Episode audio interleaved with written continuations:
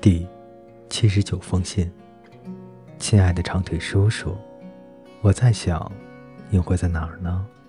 我从来都不知道您在世界的哪个角落。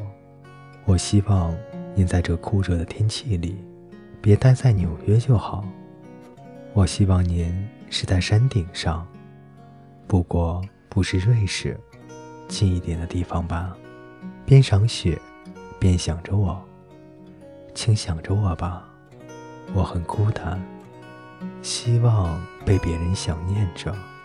哦，叔叔，要是能认识您该多好！我痛苦的时候就可以相互安慰了。我真的不想在洛克威洛继续住下去了，真想换一个环境。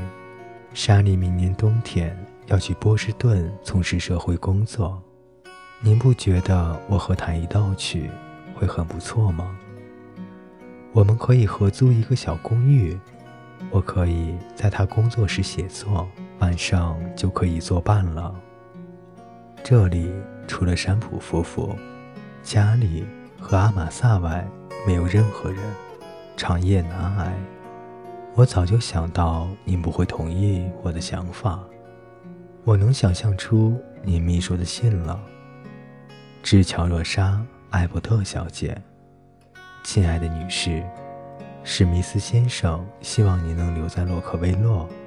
您真挚的艾尔摩 ·H· 格里兹，八月二十七日。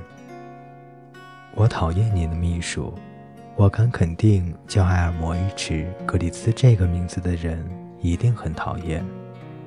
不过说真的，叔叔。我希望能去波士顿，我无法留在这里。再这样下去，我可能会穷极无聊，跳到荆楚坑里去了。天啊，真热啊！草木枯萎，小溪干涸，道路上满是灰尘。已经有好几个星期没有下雨了。这封信看起来，我好像得了狂犬病。不过并没有，我只是渴望有些家的温暖。再见，我最亲爱的叔叔，我真希望认识你，朱棣。第八十封信，亲爱的叔叔，发生了一些事情，我需要听听您的意见。我需要您，而不是其他人的。有可能去见你吗？这事讲起来比写容易些。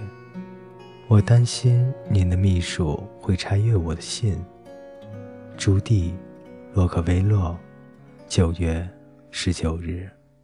又起，我很痛苦。